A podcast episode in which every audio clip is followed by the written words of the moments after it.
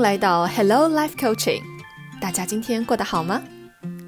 在这里，我们分享关于生活教练、个人成长以及其他一切可以让生活变得更加美好的内容。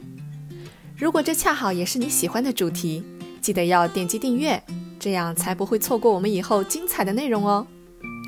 那么接下来就请收听今天的内容分享吧。Hello，大家好，好久没有在群里面分享了，而且感觉这个群最近非常的安静，所以我想说，嗯，差不多 It's about time，然后我来做再做一期的分享，所以很高兴今天晚上在这里跟大家分享这个话题，叫做如何坦然接受批评和反馈。当别人要给你的工作进行反馈的时候，不知道大家是否会经常觉得对方会给我们负面的反馈，并且觉得十分的紧张。或者当我们的同事跟上级告诉我们工作当中需要改进的地方的时候，我们自己的典型反应又会是什么？是不是也是觉得很紧张，然后有点害怕？还有，我们有没有曾经在工作当中因为害怕接受别人的反馈意见而造成更加严重的后果的呢？如果你曾经有过这些场景，那么 Don't worry, you are not alone。今天我们就来跟大家分享一下如何坦然的接受批评跟反馈这个话题。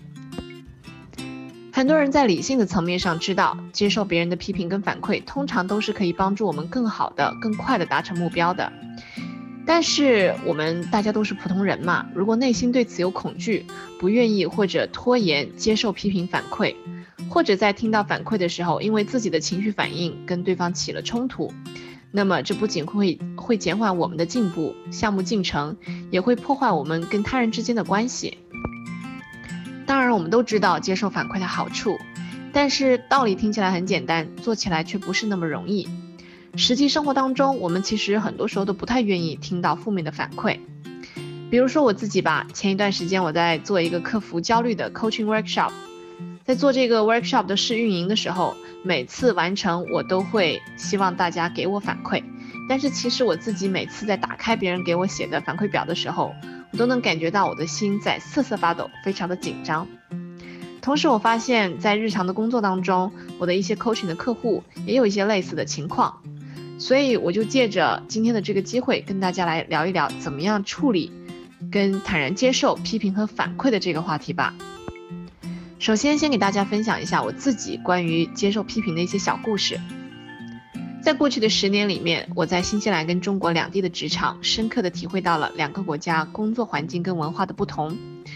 因为成长环境的原因，我从小被训练的比较敏感，善于察言观色，所以也比较有玻璃心。对于任何一点点的批评跟反馈，以前的我都觉得非常的难受，然后需要特别长的时间来消化。我曾经在国内刚开始带团队的时候，因为一个下属对我直接的批评跟指责，然后我当时就躲在角落里面嚎啕大哭。再后来在新西兰的职场当中，也因为同事、老板要对我进行 performance review，我经常会紧张到提前几天都吃不好饭、睡不好觉。就算到最后，其实大部分的反馈都是挺好的，需要改进的只有一点点，但是我就会一直盯着那需要改进的一点点，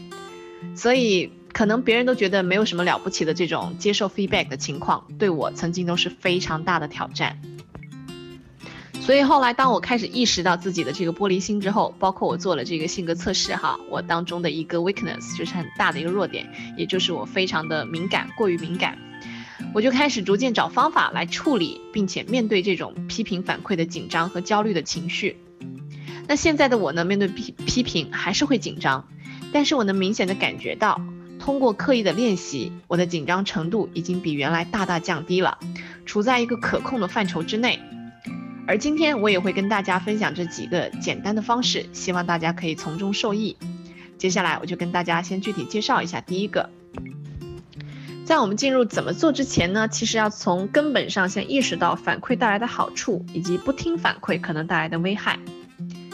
我会在每次接受反馈之前，如果非常紧张。我就会跟我自己进行自我暗示，然后在纸上逐条的写下我如果接纳这些反馈会带来的一些好处。比如说我之前在试试运营那个 workshop，我就会有针对性的问一下我的受众，我其实特别想知道的几个问题。比如说我的这个 workshop 的时长啊、内容架构呀，哪里他们觉得好，哪里他们觉得可以改进之类的。这样我就可以知道自己哪里做的不错，受众是 buy in 的，以及听到一些新的思路跟解决方案，了解到自己不知道的一些知识跟对方的感受等等。只有这样，其实才能有的放矢的帮助自己进行真正的进步。反而言之，如果我一直不接受反馈，那么我可能会一直拖延，然后不知道自己到底在一个什么程度。其实到后面会造成一些更加严重的后果。有的人可能觉得听到反馈的痛苦比听到有用的反馈更严重的多，所以他们就会倾向于逃避拖延。仔细想一想，不知道大家是否有因为害怕接受的反馈而不停的拖延，从而在工作当中造成一些没有必要的后果，或者造成一些没有必要的错误。是否有些时候我们会想象说我们会收到很多的负面反馈跟批评，但是实际情况并非如此呢？所以其实在这里想送大家一道教练问题，想一想过去的生活当中，你是否曾经从别人对你的工作反馈当中受益？第二个点很重要的就是明白反馈其实并不一定是对你个人能力的全部否定，而且实际场景跟你想的不一定一致，在职场当中。如果你的老板拒绝你的一个培训请求，或者说否定你的一个策划提案，或者提出一些你工作当中需要提高的一些具体的方向跟地方，有的人就会看成是对自己所有个人能力的以及价值的一个否定，但是实际情况可能真的只是因为公司今年预算有限，或者一些其他的原因，或者你需要改进的只是那一小部分的东西，而且很多时候可能大家对你大部分的方面都还是认可的，觉得你做的是不错的。所以这里大家是是否也可以想一想，嗯，一个你自己认为自己做的很一般，但是其实别人对你评价还不错的一个工作或者生活中的场景呢？好，现在我们来看看，到底如何具体的去接受批评跟反馈。在听到批评跟反馈的时候，产生各种负面的情绪都是很正常的，而且每个人对每一种反馈的反应的激烈程度也不一样。有些人听到一些反馈，可能没有太多的感觉，但是有的人则会升起强烈的不满、愤怒，甚至委屈等等。所以，到底如何更好的接纳批评跟反馈呢？下面是一些小工具跟窍门，大家可以啊看着哪一些工具跟窍门对自己适用，然后就可以在现实生活中用起来试试看。第一个工具是预设场景练习，避免情绪反应。在职场跟生活当中，当我们听到负面评价的时候，难免会觉得很难受。有的人会因此开始反唇相讥，生气、伤心，甚至开始流泪哭泣。那其实这些情绪反应对当下的情况跟给你反馈的那个人而言都没有太多的帮助，反而会把大家都推到一个非常尴尬的境地。所以第一个我们要谈的点就是如何预设反馈场景练习，来避免自己的情绪反应。那么该如何预设呢？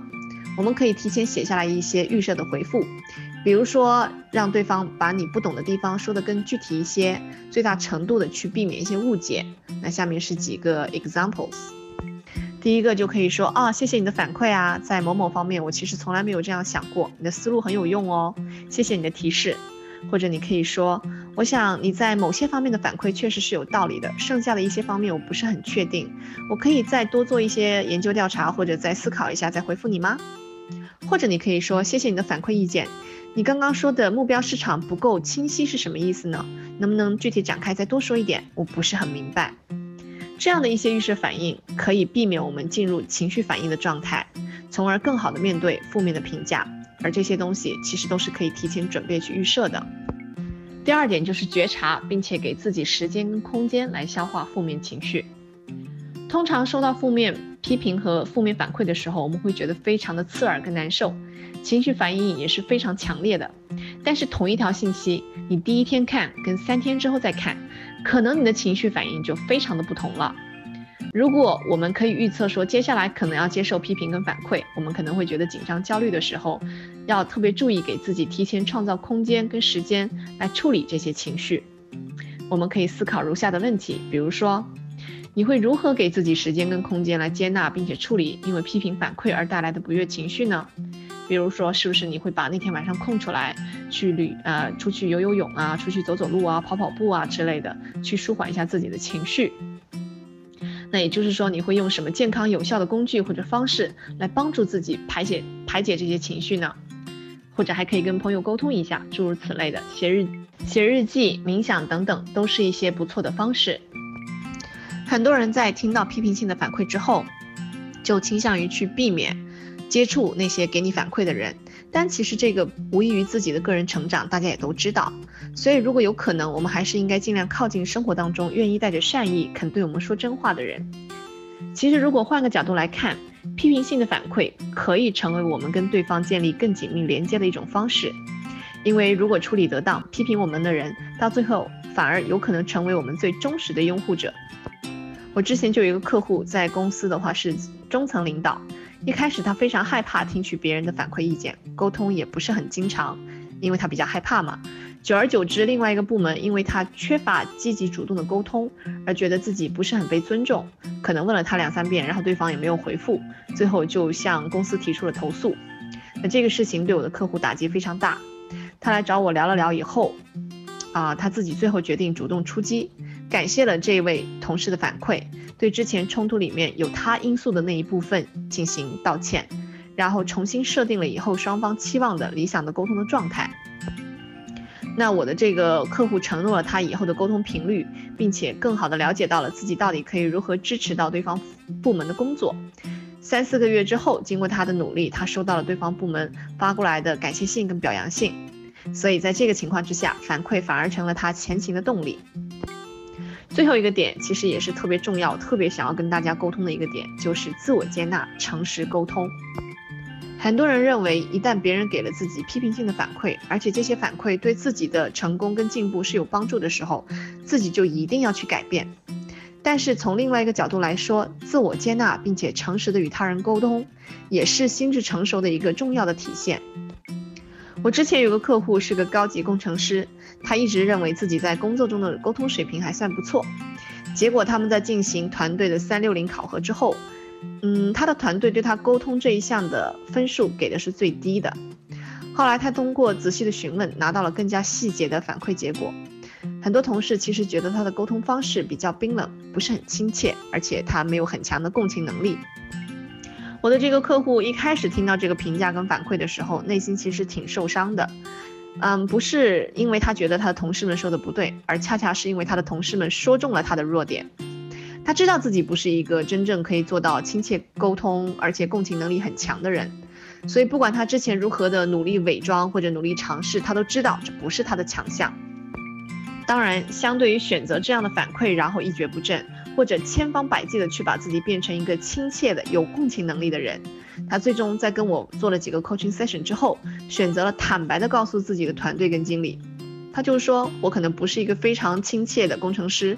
或者在开会的时候我不会是那个最讨人喜欢的沟通者，这是他性格当中的弱项，但是不代表他对团队或者手头的项目不在乎，更不代表他对其他人不尊重。最后，他也向自己的经理跟团队寻求克服这一弱点的理解与帮助。但是前提是他非常的坦然，他非常的诚实，他非常的自我接纳。到最后，让我这位客户感到惊讶的是，他的经理跟团队其实立刻就表示理解。随着时间的推移，他们后来甚至发展到说可以开始幽默的对他的一些沟通失误开起玩笑来。因为我的这个客户他是一个华人，就是英语是他的第二语言。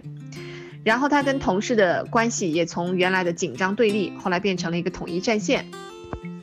所以，有的时候接纳自己的不足、他人的不足，并且管理好对方对自己行为方式的期望，也是接替思路之一。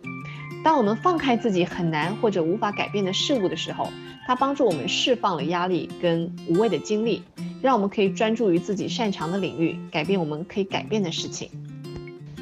这就是我今天想要跟大家分享的一些关于如何接受批评跟反馈的一些小策略跟小方法。